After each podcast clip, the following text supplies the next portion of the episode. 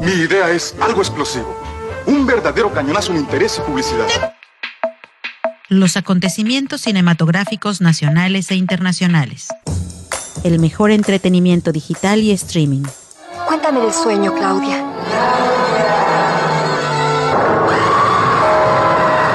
Fue horrible. Esto y mucho más puedes encontrarlo aquí, desde la esquina del cine.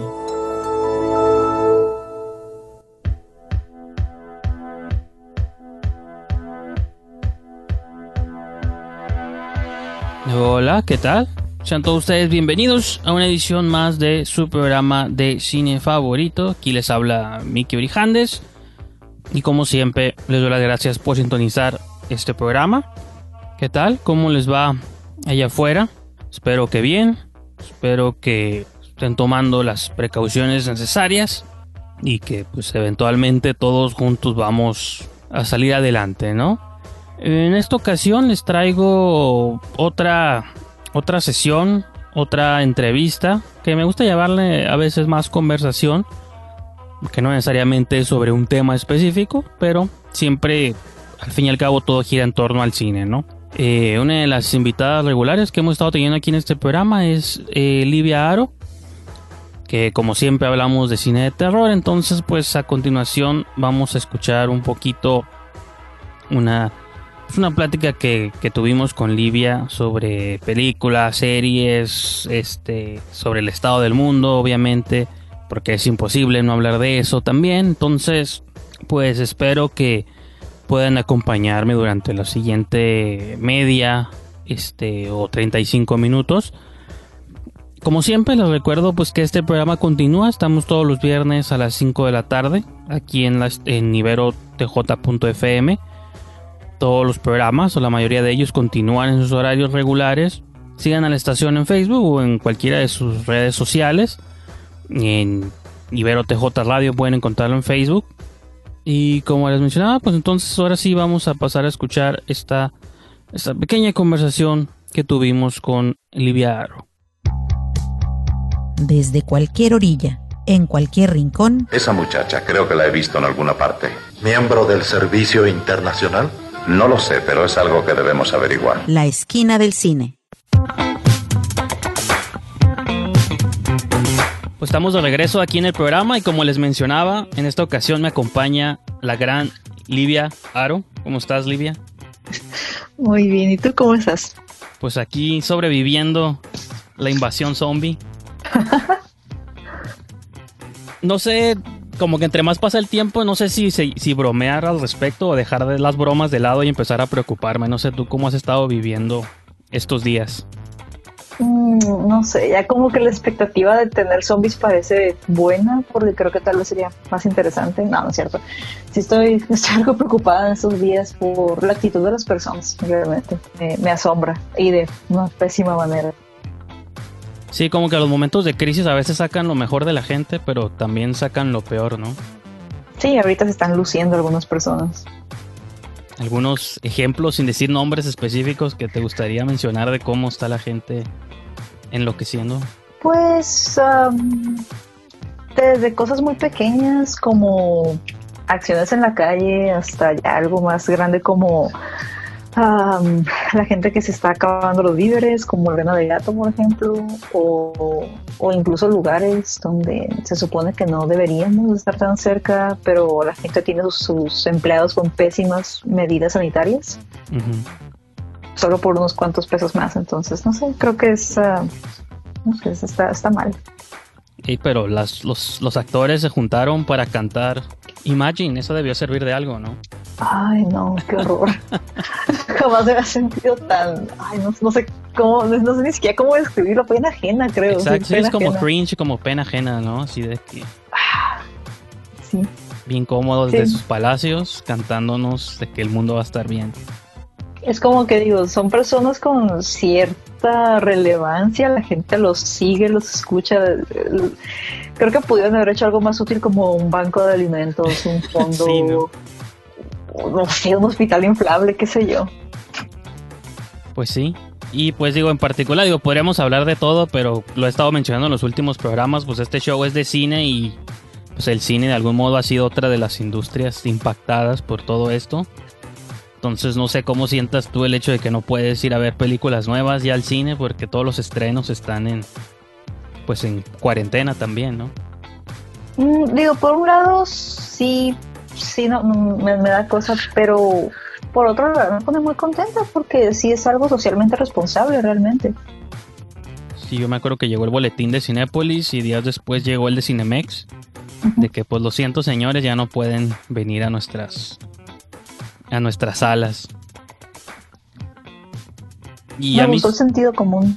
Mande- no, pues sí, todos digo, todo, mucho, un montón de lugares empezaban a cerrar, ¿no? Pero pues uno que tiene un programa de cine y nos la pasamos hablando de estrenos, o tú que haces videos, vi que alcanzaste a subir el de Nombre Invisible y el de Malasaña 32, pero no.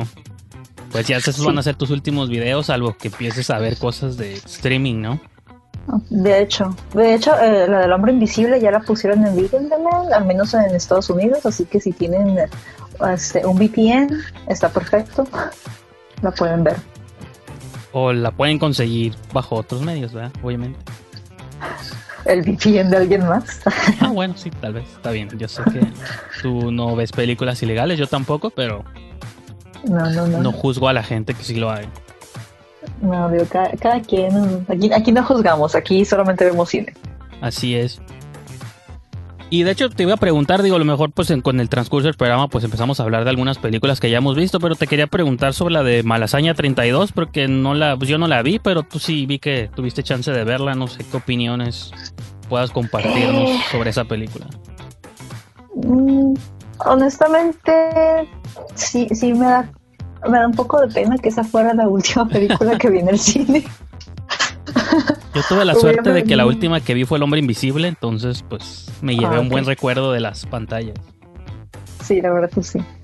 No, yo no. O sea, digo, tiene, tiene como que lo suyo, ¿no? Como que lo intenta y eso está muy bonito, ¿no? Pero a veces un intento no, no es suficiente. ¿no? Tristemente, no.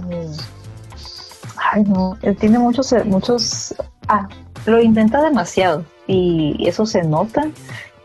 Y es como que los, los clichés. eh, Bueno, van a, van a haber clichés, es inevitable, pero aquí como que en serio abusan de ellos.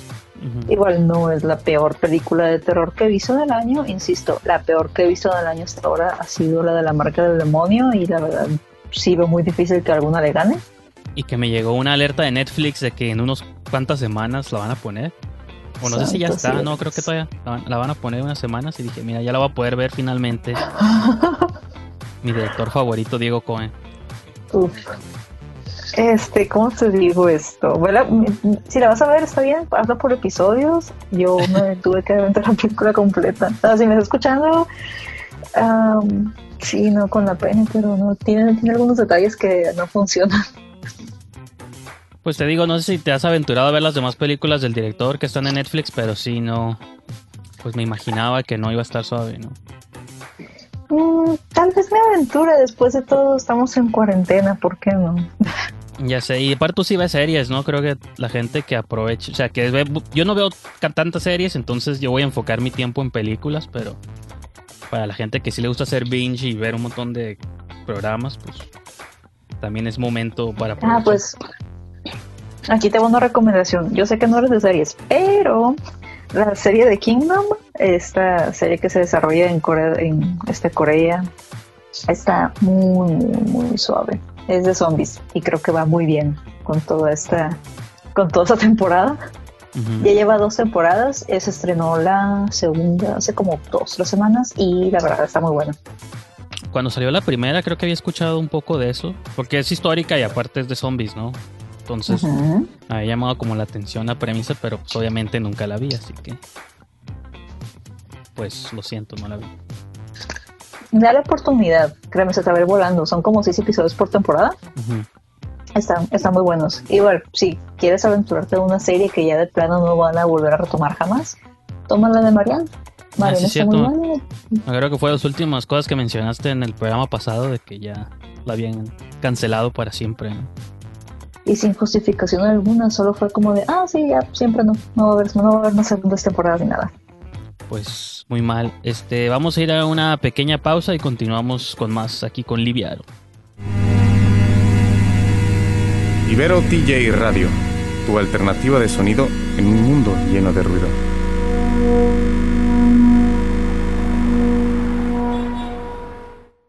De la pantalla a tus oídos. Había un muchacho en mi pueblo que estaba enamorado de mí. Y francamente me hacía la vida imposible. ¡Charlotte! Sigue de visita en La Esquina del Cine.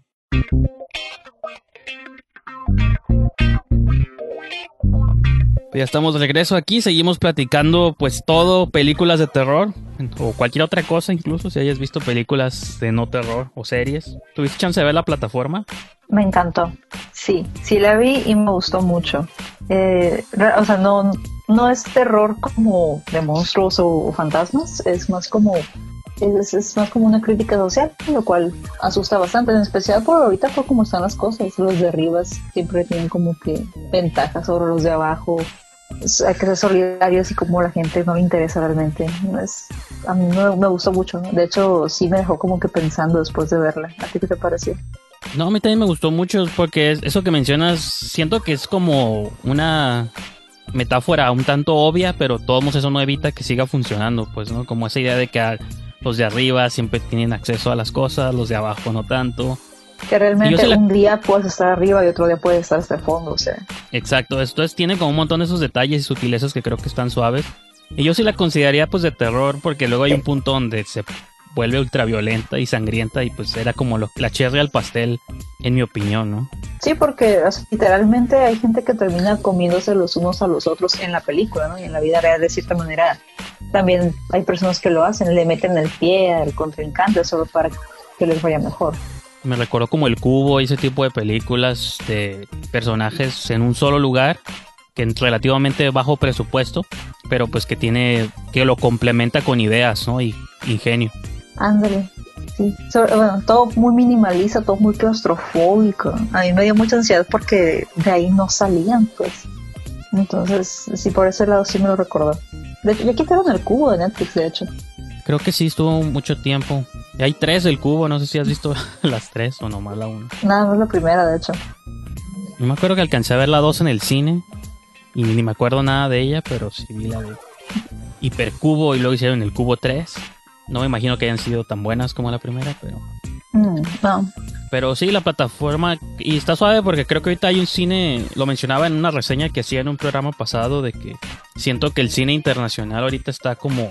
Este, haciendo. Tocando muchos de estos temas sociales. Como pues Parásito. Digo que esa pues fue súper reconocida, ¿no? Pero pues si lo pensamos cuando salió originalmente, pues que era una película coreana como cualquier otra, que estaba preocupada por temas sociales.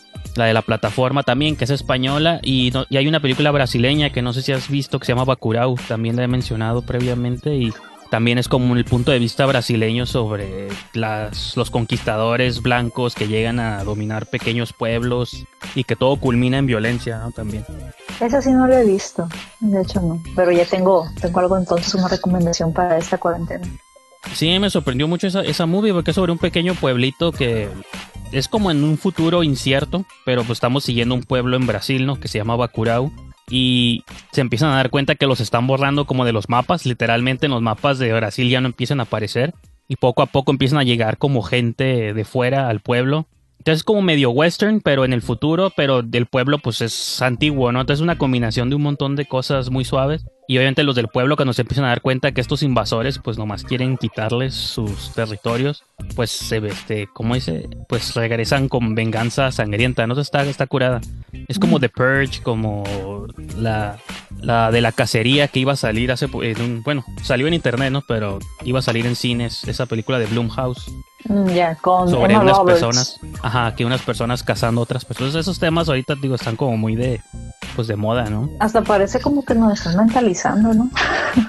pues tal vez, y lo que tú mencionabas al principio del programa, pues de que vemos que en los tiempos de crisis uno debería decir, pues es cuando la gente más debería agarrar la onda, pero parece lo contrario, ¿no? Entonces, no me sorprende que en tiempos de crisis es cuando nos estén preparando para cuidado, porque pues los nuestros propios enemigos somos nosotros mismos, ¿no? Y sí, es como más como que aprendanse a defender en lugar de compartir casi casi.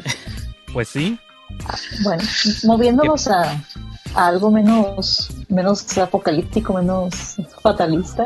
Hay un, hay un drama que estaba viendo que se llama Hogar en Netflix precisamente Ok. y me llamó mucho la atención porque o sea, es algo muy cotidiano ya para descansar un poquito de la pandemia. Ah, igual es, espa- es español de hecho. De hecho me, está gustando mucho lo que está sacando ahorita España. No todo es la casa de papel, ¿no? Porque luego la gente cree que, No, no. que es lo único que hace Exacto. España, pero no. No, no. Ahorita, este, bueno, es- pero no, ahorita está o- Hogar o The Occupant. Es este, sa- sale Mario Casas, por si les gusta Mario Casas, por si les llama la atención.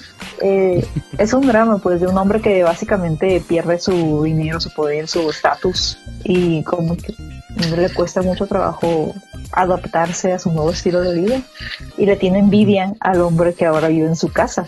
Entonces lo, lo caza básicamente, busca, o sea, investiga sobre su vida, aprende sus rutinas, se hace su amigo y todo para poder destruirlo y quedarse con, con su casa, o sea, con, con todo lo que tienes. Ah, vamos a ver. Sí, es más como drama, pero pues sí da miedo porque la verdad la gente está loca. Pues no suena entonces tan. Tú que según querías relajarnos del tema, pero suena igual de preocupante que todo lo No, demás. no, aquí es un descanso de la pandemia, eso es más como algo más dramático, terrorífico, pero más dramático y sin pandemia. Pues es que luego se juntan las cosas y todos sale, todos los problemas surgen al mismo tiempo, ¿no? Uno detrás del otro. Puede ser, pero como que me llamó la atención esto, porque no, no es la primera vez que se ve a alguien queriendo usurpar el lugar de alguien más. Es, es como reinventar una idea, pues lo mismo que con, ¿cómo se dice? Bueno, con lo que mencionabas de, de el, el hoyo de la plataforma, Ajá. que es, es algo que ya hemos visto en el cubo, pero es una idea re- reinventada y está suave. Sí, que a veces muchas veces el cine es más la manera nueva en que lo presentas que la idea en sí misma, porque las ideas pues son, pues hay ideas que se han hecho muchas veces, ¿no? Pero De hecho, hablando de reinventar, ¿qué te pareció la del hombre invisible? Tengo mucha curiosidad. Pues igual te comento después de la pausa, vamos a ir a un pequeño corte y regresando aquí opinamos del hombre invisible.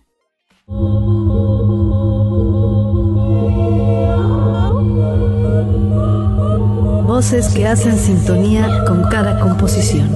Ibero TJ.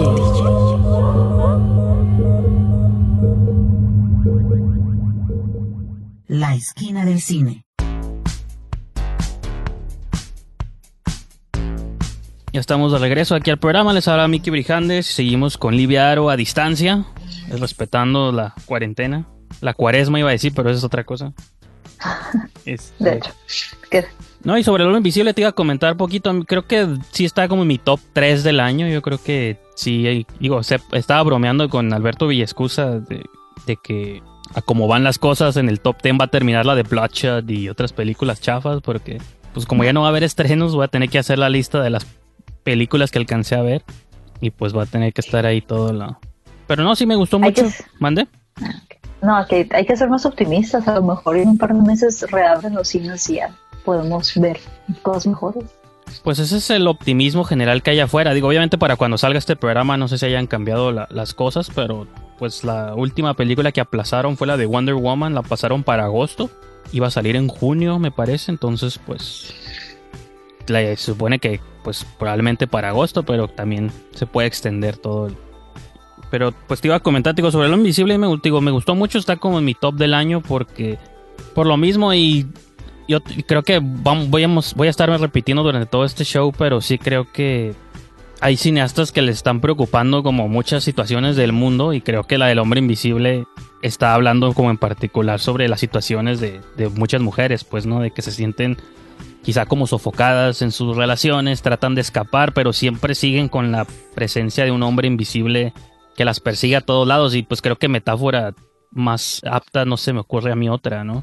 De hecho, esa es, es perfecta porque es- está adaptada para esta época actual, pero no se ve forzado. Por ejemplo, o sea, la de donde sale Kevin Bacon, o sea, sí está muy entretenido y todo, pero, pero aquí es más, es más interesante porque se ve muy natural, se ve muy, muy, muy creíble. Digo, yo, yo he visto personas, conozco personas que han pasado por situaciones así y tienen esa actitud pues de que se sienten todavía acechadas o les cuesta sentirse libres. Entonces, eh, no sé, me pareció muy, muy buena idea. Ajá, como que la película pues sí lo lleva al terror, ¿no? Pero se puede entender desde eso, desde simplemente sentirte acechado psicológicamente, creo que ya, pues ya es un tema ahí este, importante que está tocando la película y pues no sé, digo, y aparte pues como ciencia ficción, película de acción y todos los demás, como que cumple varias casillas y creo que eso está suave, pues no cualquier director logra balancear tan bien varias cosas. De hecho, pero pues nada más por ser, por ser él, es como que, digo, ya con lo que habíamos visto previamente en la tercera de Insidious y el caso de Deborah Logan, creo que por, por eso le tenía tanta fe yo. Pues la de Upgrade también, el director creo que está suave, la de que ya estaba jugando con temas de tecnología. Y pues no sé qué otras, no sé qué otros proyectos tengas por ahí en tu, en tu lista de haber visto. De hecho me puse a volver a ver Coraline, es una de mis películas favoritas. Ah, sí vi que subiste un video de Coraline también. o sea, se supone que es para niños, pero la verdad está demasiado, demasiado, demasiado buena para hacer terror. Eso es de Tim, sí has visto? Tim Burton, ¿no? ¿Verdad? No, nunca la he visto. Yo, Muy mal. Así como tengo odio a las series, también a las animaciones. Entonces, son mis prejuicios. De hecho, me estaba dando cuenta que para considerarme amante del cine tengo prejuicios para muchos géneros del cine. Entonces, quizá no soy tan cinéfilo como creía. Mm, sí lo eres, nada más que tienes un género muy marcado. Por ejemplo, los documentales no me gustan tanto. Este, las películas basadas en hechos reales, como, más bien como biografías de gente, los biopics, no me gustan tampoco, las animaciones tampoco. Entonces, eso es problema mío, pero tendré que trabajar en él esta cuarentena. De hecho, sería bueno, pero no, en este caso no, no fue Tim Burton, fue Selick, Henry Selick, ¿no? Que él fue el que hizo la de. Porque la de la pesadilla antes de Navidad, todo el mundo cree que es dirigida por Tim Burton, pero realmente creo que es de Selick también, ¿no? Ok, debo confesar algo. La pesadilla de Navidad no es una de mis películas favoritas. La he visto, pero no puedo amarla. Pues yo tampoco, pero pues mínimo como dato curioso, sé que. Porque en el título dice Tim Burton's Nightmare Before Christmas. Él fue productor nomás, pero no. Ajá, pero sí. Él dirigió otro de sus, de sus minions ahí que tiene. Es correcto. De hecho fue él. El mismo fue el que dirigió este. Pero ¿qué es lo que tiene? ¿Cuál sería? Si te dijera, véndeme Coraline o véndesela a la audiencia, ¿cómo serían los puntos para, para que alguien se atreva a verla? Mm, ok, a ti que no te gusta la animación, te diría que eso es justo la razón por la que te diría que no es que, tienes que verla. No es que no me guste la animación, aprecio la técnica de la animación, ya sea de stop motion, de caricatura, lo que sea. Sino como no son humanos los que estoy viendo, siento que es falso. Y obviamente todas las películas son falsas, ¿no? Pero. Mm, ok, ¿has visto como. Ok, de la manera en que yo lo vi, es, por, es como si un niño te estuviera contando cómo, cómo es o cómo está viendo el, el, todo el proceso de que lo están raptando o de que se está perdiendo de sus papás. Es como ver todo esto del punto de vista de un niño, para mí. Y los personajes también, porque, ok, yo sé, no son personas reales, pero son, o, al menos iguales idea mía, pero siento como si cada, personaje tiene lo suyo, o sea, se, digamos, en el diseño dice mucho de cada personaje, quién es más rígido, quién es más relajado. Este, los niños son las únicas criaturas bonitas en toda la película, porque todos los adultos de cierta manera son unos más feos que otros, entonces eh, insisto, lo mencionan en el video, pero sí, conforme vamos creciendo, creo como que nos vamos deformando de cierta forma. pues sí. Entonces, eso es lo que me llama mucho la atención. Y la villana está buenísima. La ventaja de las películas animadas que a veces duran como 80 minutos o 90, entonces igual y es una vista rápida. No sé cuánto dure esta, pero supongo que es cortito. Sí, de hecho sí, y no sé, como que, bueno, al menos yo, yo creo que si le das chance, mínimo vas a decir, ok, no la amo, pero no me desagrada, yo creo que sí, te va a gustar más. Incluso, ahorita que lo pienso bien, este, me gusta más Coraline que Malasaña 32, porque la, no, en serio, era, era más consistente la trama con Coraline que con Malasaña, porque Malasaña tenía como que demasiadas historias para contar y el que mucho abarca poco aprieta, pues entonces, de hecho la, la villana de Malasaña eh, hubiera estado bien interesante si le hubieran dado la atención debida en lugar de solamente mencionar algo de ella.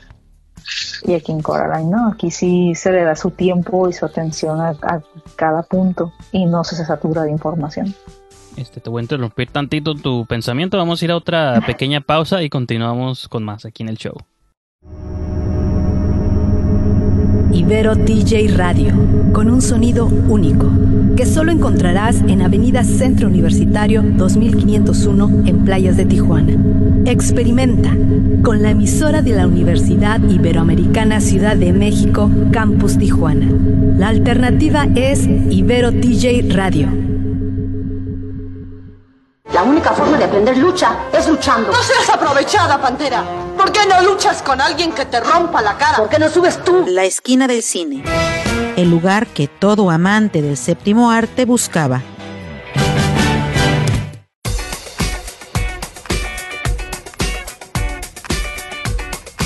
Estamos de regreso aquí con Liviaro y pues no este, interrumpí tu apología aquí a Coraline, no sé si la interrumpí o ya habías terminado, pero... No, no, fue justito. Este, estoy checando aquí mi lista a ver qué otras películas. Pues la única que no hemos, o que mencioné más o menos es esa de La Cacería de Hunt, que era de Blumhouse. O es de Blumhouse que iba a salir en unas semanas, pero pues ya no salió. Sí, no sé si tengo, tengo que verla. Tengo que, me estoy esperando que salga en alguna plataforma. ¿Sabes? De algún sí salió para conseguir mi VPN. No, está suave porque esa es como un poquito la de la de Boda Sangrienta y ¿qué otra película? Tiene como un poquito de eso y parte, como mencionaba hace como de Purge, ¿no? Que son humanos cazando otros humanos. Ok. Y pues esa como idea o premisa ya la hemos visto muchas veces sobre personas que secuestran a un grupo de personas, los dejan libres entre comillas en un campo y pues uno a uno los están cazando como deporte, ¿no? Nomás es como práctica. Lo que quizá hizo diferente la movie o lo que te estaban planteando. Y eso está más como relacionado a las políticas gringas, ¿no? De que son este, liberales contra conservadores. Y supone que los conservadores allá son los que son pro armas y este, son como los sureños y todo ese rollo. Pues aquí ellos son las víctimas y supone que los intelectuales, los liberales, toda la gente este, como culta, ellos son los que están cazando a los otros, ¿no? Entonces, como que es donde se voltean los papeles un poquito. Y pues esa es la dinámica nomás. Digo, obviamente no voy a contar en qué concluye porque pues spoiler, pero me gustó. Pues ese, ese giro está suave y aparte eh, no se toma como tan en serio. Es más como una sátira. Desde el principio te das cuenta que todo está como exagerado. No es para que te lo tomes en serio. De hecho, no sé si te acuerdas que iba a salir como en a finales del año pasado, pero la pospusieron porque se había dado una balacera en Estados Unidos y sentían que era como insensible para los tiempos sacarla. Porque si había mucha No. violencia gratuita y todo eso, entonces pues la sacaron finalmente ahorita, pero pues yo la veo como comedia más, bueno, es combinación comedia, terror y un montón de estas cosas, ¿no? Ok. La que estoy esperando que saquen es la de la Isla de la Fantasía también, que esa iba a salir, pero seguramente luego la van a votar por ahí a alguna plataforma también. De hecho, yo también es la que estoy esperando a ver, a ver qué sale, porque siento como que va a estar, o sea, sí, terror, pero comedia, así es la idea que me dio. Eso- ¿No viste una que se llama Verdad o Reto de hace unos dos o Ah, tres sí. años? No, De unos chavos que vienen a Rosarito. Sí, es Rosarito, sí, bueno, básicamente como México, ¿no? Pero No, pero es que sí, literal mencionan o Rosarito o Ensenada, pero estoy casi seguro que es uno de esos dos de que vienen como en Spring Break o algo así, unos este, de universidad Tijuana. Bueno, pasan por Tijuana, pero llegan a Rosarito. No sé por qué estoy seguro que es Rosarito, voy a buscarlo ahorita, pero casi me consta que es aquí en la, pues, en la baja. Y se llevan una maldición a Estados Unidos y tienen que jugar verdad o reto y no sé qué tanto. Súper chafa, ¿verdad? sí, Pero- de hecho, no, no me molesta, pero es como que, no sé, siento, siento que si no se lo hubieran tomado tan en serio, como que Ujú. sí hubiera funcionado mejor, porque estaba increíblemente absurda, entonces hubieran jugado más con eso, como que bueno, ya esto no puede ser tomado en serio, aprovechemos, como Happy Death, eh, Happy Death Day. Ah, sí, me gustó mucho esa saga, mini saga, porque dicen que ya no va a haber tercera Ah, parte. yo, yo, pero- yo, yo espero que sea mentira y si sacan la tercera, porque estaría bien, ¿sabes?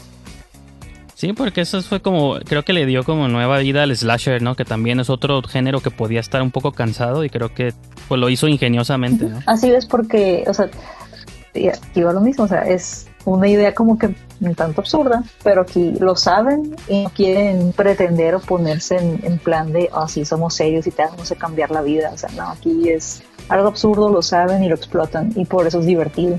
Son honestos. Sí, lo mencionaba porque la de verdad reto pues es del mismo director de esa película, de, es la isla de la fantasía, entonces por eso que tengo mis dudas de qué tan buena o no pueda estar, pero pues quién sabe, ¿no? Todo puede sorprendernos. Que tú me hayas, tú me hayas mencionado una movie que se llama la de Wish Upon, ¿verdad? O Siete Deseos. Ay, sí. Esa, está, está palomera, está como de que si de plano no tienes nada que ver, adelante. Fíjate que a mí me gustó, yo creo por eso, porque este. O sea, no, ajá, no siento que sea una obra maestra del terror, pero como que no me molestó nunca. Y los personajes estaba como chistoso lo ridículo que estaba pasando. O sea, un adolescente deseando cosas a sus amigas y quiero tener dinero y ya tener una casa de la nada, ¿no? su papá luego era deseado por sus amigas y yo, ¿qué está pasando con esta película ridícula? De hecho, pudo haber, tal vez si hubiera pedido cosas más interesantes o, si los accidentes o el pago por los deseos hubiera sido como más interesante como el destino final, que las muertes realmente parecen accidentes o que todo parecía hecho por el destino, ahí todavía, o sea, hubieran vendido mejor la idea. Y no sé qué más tengas por ahí en tu list. Bueno, este, a lo mejor vamos a una pequeña pausa y ya regresamos aquí con el último segmento del programa.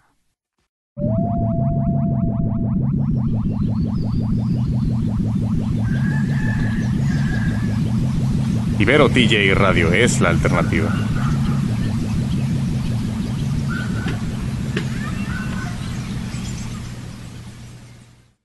La esquina del cine. Pues estamos de vuelta aquí con Liviaro ya para empezar a despedirnos y te preguntaba que si tienes algo en tu lista de pendientes por ver o qué películas tienes ahí en el horizonte, en tu queue de Netflix o series también. Bueno, pues digo, si he de recomendar cosas para ver ahorita, este está la de Underwater, porque me parece que esa sí también está en Video On Demand, es, es, es, salió en enero. Eh, del hombre invisible, también Video On Demand, Netflix, está Coraline, está Monster House, por si tienen niños, qué mejor. Este, Ah, sí, es cierto. Monster House, esa, esa, la confundo con la de Coraline, no se me figura como que es lo mismo, pero tal no, vez no. Está, está muy suave. ¿La has visto, no? ¿O tampoco? No, tampoco. Te la recomiendo ampliamente. De hecho, se me antoja hacer video porque está, es una mejor sobre de Harry. Al menos así lo vi yo. Está, muy, está, está muy profundo. Insisto, eso no parece película de niños, pero bueno. también Kingdom, si pueden verla, véanla. Eh, la Purga está en Netflix. Entonces, si tienen ganas como de... La 1. Que está raro, ¿no? Cuando la vuelves a ver, dices, no, nunca pensaste que de aquí iba a salir toda una saga de cuatro películas, ¿no? Y una serie de televisión que ya tiene dos temporadas. No sé si está... Sí, sí me pareció que creció demasiado. Yo con lo de la purga me agrada, pero no sé. O sea, siento como que la segunda película debió de haber sido la primera, porque creo que es la que dispone mejor la idea de la saga. ¿No has visto la serie de casualidad? esa apenas la tengo en mi queue para ver. Esa está en Amazon. Hay dos temporadas. Está suave porque en la segunda sale Paola Núñez y yo he declarado aquí mi, mi amor por ella. Entonces... Muy sano amor por ella. Para nada ser de los fans que la va a seguir toda su vida. Pues si contar que la sigo en Twitter y Instagram, pues es como cuenta como seguidor, pues yo creo que ah, eso, con eso sano, basta. Sano. Eso es normal, ¿no? Es lo que todo sí, eres, eres un fan muy normal. Así es. No, y está suave porque ella sale como una de las que están operando. Ya es que pues están los que están monitoreando la purga con las cámaras y los drones y todo eso. Pues ella trabaja para el gobierno. Yo vi como 3, 4 capítulos de la segunda temporada. No la terminé de ver, pero ella pues trabaja como para los malos, por así decirlo. Y cuando durante una, la última purga eh, le matan como a una, una persona que ella pues conoce, que vive como en, su, en sus departamentos. Entonces como que se empieza a cuestionar si debe seguir trabajando para los malos, pero obviamente pues no puede escapar de ellos, porque pues son los amos de la purga, ¿no? Supongo que te matan o algo así. No, pues como... Entonces estaba suave su dilema ahí existencial. No, definitivamente sí tengo muchas, muchas ganas de verla. Y creo que es antológica, tipo como la de American Horror Story. Creo que la segunda y la primera temporada son como diferentes purgas, entonces las puedes ver como... Puedes ver nomás la 2 directo y no ver la 1, o ver la 1 y luego ver la 2, ¿no? Que eso también está suave, pues que cada temporada sea como su propia The Purge. De hecho sí, porque sientes como que menos esclavizante ver la, ver la serie. Esa la, siento yo que la disfrutas más porque sí me pasó con American Horror Story. Disfruto mucho esa serie, no porque la haya visto seguida, sino porque cada una es algo súper diferente a la anterior. ¿Y viste la última, la de eh, pues la última, ¿no? Que era como slasher también. Esa no, apenas la tengo en mi para ver, porque sí estuve, estuve como que un poco atrasada con mis, con mis vistas y mi salud, etcétera. Mis alergias, no tengo coronavirus, son alergias. No, pues está bien si lo tienes aquí, platicanos de tu progreso. Ah, con gusto. Y se me hace raro que un youtuber, o quizá ya existe y no lo, nomás no lo he encontrado, pero un youtuber que esté documentando como su diario de coronavirus. Se ha visto unos como de broma, pero no uno en serio que diga, yo lo tengo, voy a hacer mi, mi blog de cómo progreso y, y su eventual desenlace. Pues bueno, hasta ahorita lo más cercano que he visto a eso es la noticia que espero sea falsa de un influencer o algo así que lamió mi taza de baño y se contagió de coronavirus. Es que luego ya no sabemos luego eso si es broma si es como aprovecharse de. Yo quiero creer que es broma. Quiero creer que nadie, o sea, que realmente no es algo que se esté haciendo. No, o sea, bueno, yo te acepto lo de que laman los baños, pues eso es, pero. pero pues bueno, este, pues nos estamos, nos quedan como tres minutos, Livia, de programa, entonces, pues nomás las preguntas habituales que me gusta hacerle a la gente, dónde pueden contactarte, dónde pueden ver tus videos y todo lo que haces sobre cine de terror. Ok, pues bueno, mis páginas, al igual que mi nombre, mi, canal se llama como yo, Liviaro, L-I-B-I-A, como el país africano, pero... Seguramente tampoco saben cómo se escribe el país africano. Ah, ok, cierto. Ok, las, ah, ambas, ambas y son latinas, no hay ninguna, ninguna Y. Aro es con H al principio en el apellido. ¿Con V? no, es con, con B, no con V, B. sí, sí, sí. Igual en el Instagram, igual en Facebook. Pues muy bien, ya escucharon Livia Aro, así es como se llama como su canal. Y pues supongo que todos estos días vas a estar haciendo pues videos y todas estas semanas, ¿no? Estar subiendo ahí cosillas. Ah, pues me encantaría que fuera diario, ¿no? Pero eh, de aquí en lo que veo y en lo que escribo probablemente sean como unos, quiero creer que dos videos mínimo. Me gustaría creer que sí pues digo, si lo, si lo planeabas bien, podrías aventarte una sesión maratónica de en un día grabar cinco videos y ya nomás pasarte los demás días editándolo y ya tienes uno para toda la semana. Ay, sí. Digo, mínimo de lunes a viernes. Y al fin, sábado y domingo, pues, como si fuera días de trabajo, no, no va pues es ahorita como que el plan. Espero y mi organización sea tan buena como lo estás planteando, pero sí es la idea. Así es fácil sugerir también, como todo mundo, siempre fácil opinar, pero a ver, ¿por qué no lo haces tú? No, no, Yo, yo, lo tomo como la mejor sugerencia porque de hecho sí me gusta cómo suena. A mí sí. Sí es, entonces pues yo creo que aquí vamos a dejarle. Gracias por haberme acompañado en esta sesión, Livia. a ti por invitarme, muchas gracias. Lamento molestarte en estos días, pero no, pues... No, no es, para mí encantada. El show debe continuar y pues este vamos a ir a nuestra última pausa del programa y ya regresamos nomás para despedir el show.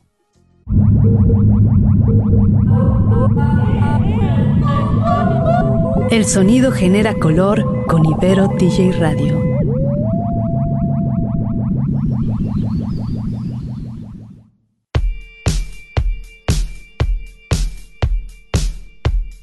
Pues ya estamos de regreso.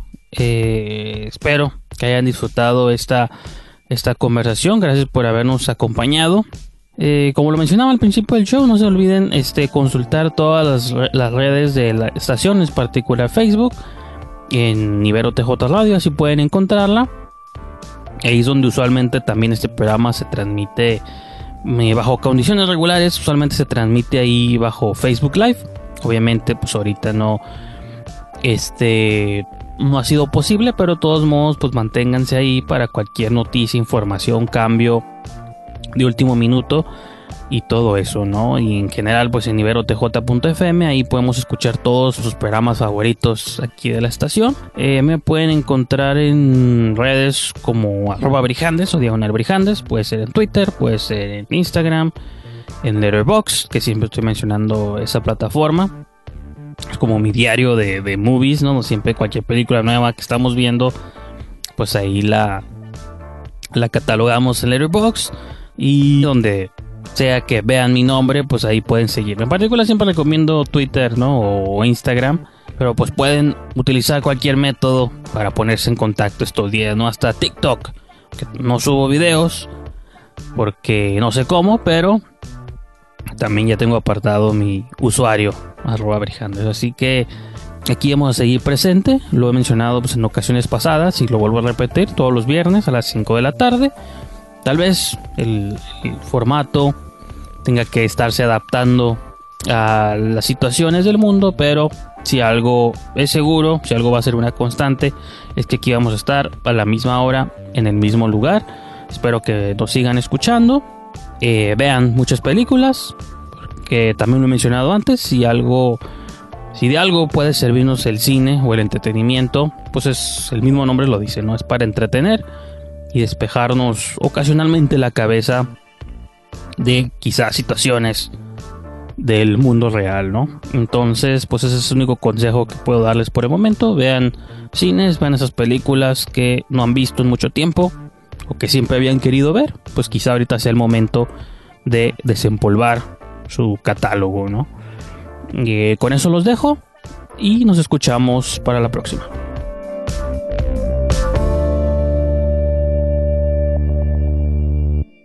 ¿Ella puede volar? Solo está alardeando. No es tan impresionante. Tienes que subestimar todo lo que yo hago. Nos escuchamos en la próxima función. La esquina del cine. Solo por Ibero TJ Radio. Una producción de Mickey Brijandes. Corte y queda.